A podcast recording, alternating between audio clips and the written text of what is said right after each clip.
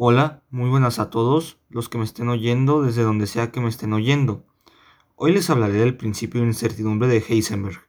Y no, no es el Heisenberg de Breaking Bad que todos nos imaginamos, sino de Werner Heisenberg, un físico teórico alemán que fue muy conocido por formular el principio de incertidumbre, una contribución fundamental al desarrollo de la teoría cuántica.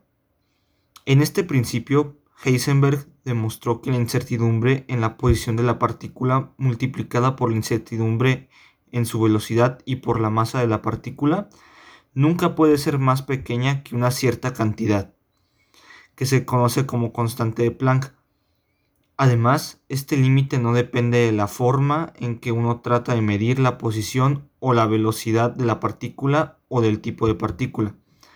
El principio de incertidumbre de Heisenberg es una propiedad fundamental, ineludible del mundo. El principio de incertidumbre tiene profundas aplicaciones sobre el modo que tenemos de ver el mundo. Incluso más de 50 años después, estas no han sido totalmente apreciadas por muchos filósofos y aún son objeto de mucha controversia. El principio de incertidumbre marcó el final del sueño de Laplace, de una teoría de la ciencia un modelo del universo que sería totalmente determinista, ciertamente.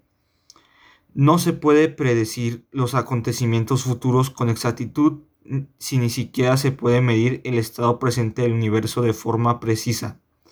Aún podemos, podríamos suponer que existe un conjunto de leyes que determina completamente los acontecimientos para algún ser sobrenatural que podría observar el estado presente del universo sin perturbarle. Sin embargo, tales modelos del universo no son de demasiado interés para nosotros, ordinarios mortales.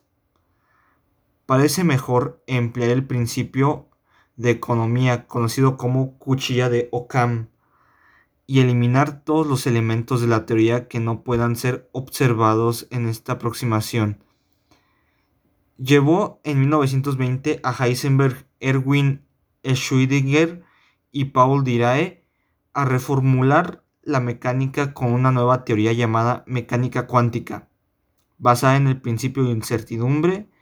En estas teorías las partículas ya no poseen elementos, posiciones, perdón, y velocidades definidas.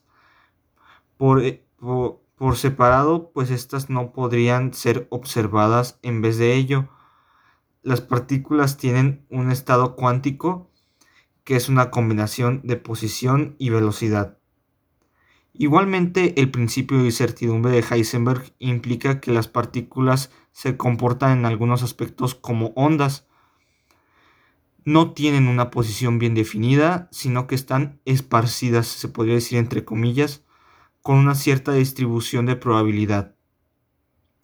La teoría de la mecánica cuántica está basada en una descripción matemática completamente nueva que ya no describe al mundo real en términos de partículas y ondas. Solo las observaciones del mundo pueden ser descritas en estos términos. Existe así, por tanto, una dualidad entre ondas y partículas en la mecánica cuántica para algunos fines es útil pensar en las partículas como ondas, mientras que para otros es mejor pensar en las ondas como partículas.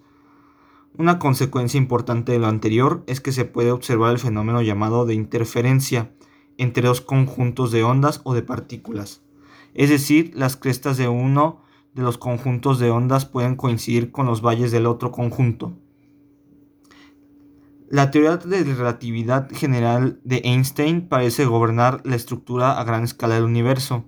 Es lo que se llama teoría clásica, es decir, que no tiene en cuenta el principio de incertidumbre de mecánica cuántica, como debería ser consistente con otras teorías. La razón por la que esto no conduce a ninguna discrepancia con la observación es que todos los campos gravitatorios que normalmente experimentamos son muy débiles. Sin embargo, las, los teoremas sobre los las singularidades discutidos anteriormente indican que el campo gravitatorio deberá ser muy intenso en como mínimo dos situaciones, los agujeros negros y el Big Bang. Y con esto es todo. Gracias.